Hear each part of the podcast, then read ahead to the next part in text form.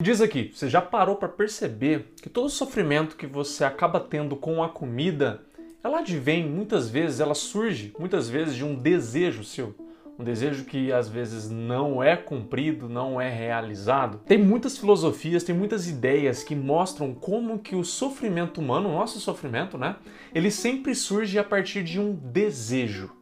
E na verdade você pode estar pensando também, poxa, mas eu desejo emagrecer. Esse meu desejo de emagrecer, ele me atrapalha emagrecer de fato, Rafael? E não é muito bem assim. É que o desejo, você depende como a maneira como você usa ele. Podemos entender que ele pode ser o seu melhor amigo, assim como pode ser algo que vai sabotar literalmente seus esforços.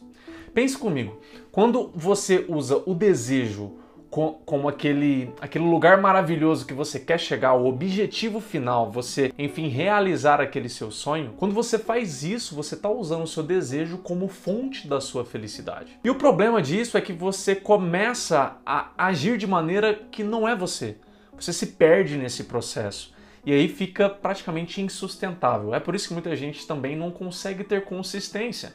Porque muitas vezes o desejo da pessoa é o motivo da felicidade dela, né? É aquilo que se ela não tem aquilo ali, ela não consegue ser feliz, ela não consegue viver bem sem aquilo. Então ela condiciona toda a felicidade dela em base àquele desejo. Isso é uma maneira errada de usar o desejo. E é o que muitas vezes as pessoas fazem por não ter consciência.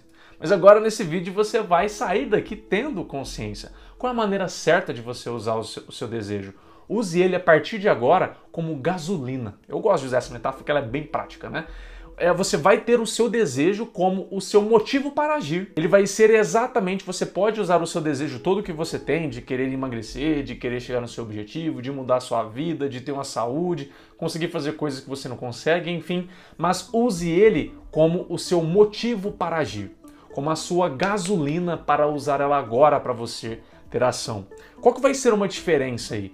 Naquele anterior que eu te falei, que é o desejo baseado na felicidade, ele te deixa muitas vezes num estado muito de expectativa e muitas vezes até acomodado, que você espera que algumas coisas vão te ajudar no processo. Agora, quando você usa o seu desejo como uma gasolina, como motivo para agir, como um, um, fiel escudeiro durante o processo, você sai dessa postura e passa a ter uma postura mais o que? Realista e responsável.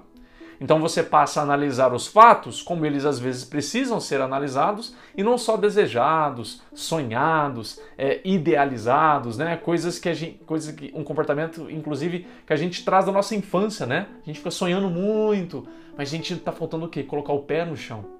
Olhar muitas vezes que a gente precisa fazer coisas que a gente não gosta, que às vezes coisas que a gente gosta a gente vai ter que abdicar em alguns momentos, tá entendendo?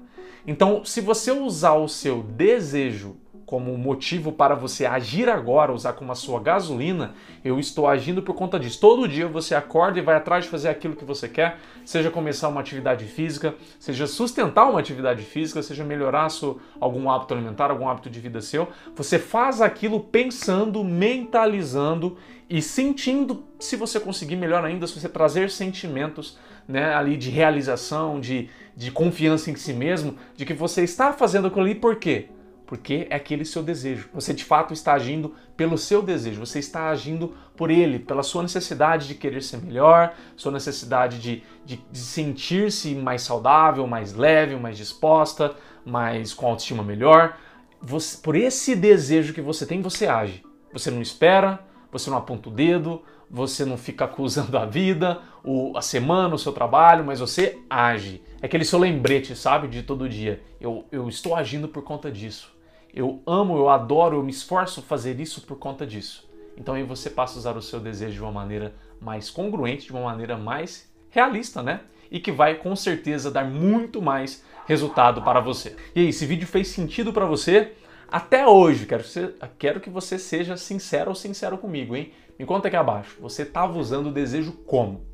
Como algo idealístico, é, apenas sonhando ou você estava usando o desejo literalmente já de uma maneira mais responsável para ali, ó, um lembrete para te motivar, para estar ali do seu lado, te inspirando e fazendo agir, se comprometendo com o processo, não com o sonho. Né? Quem se compromete com o sonho é apenas criança que não tem a ideia de responsabilidade ainda. Nós, que estamos aqui maduros e precisando melhorar, nós temos ter o nosso, o nosso comprometimento, quase só minha palavra, com o processo, né, que leva até onde a gente quer. Então me conta aqui abaixo, qual tipo de desejo você estava tendo até agora?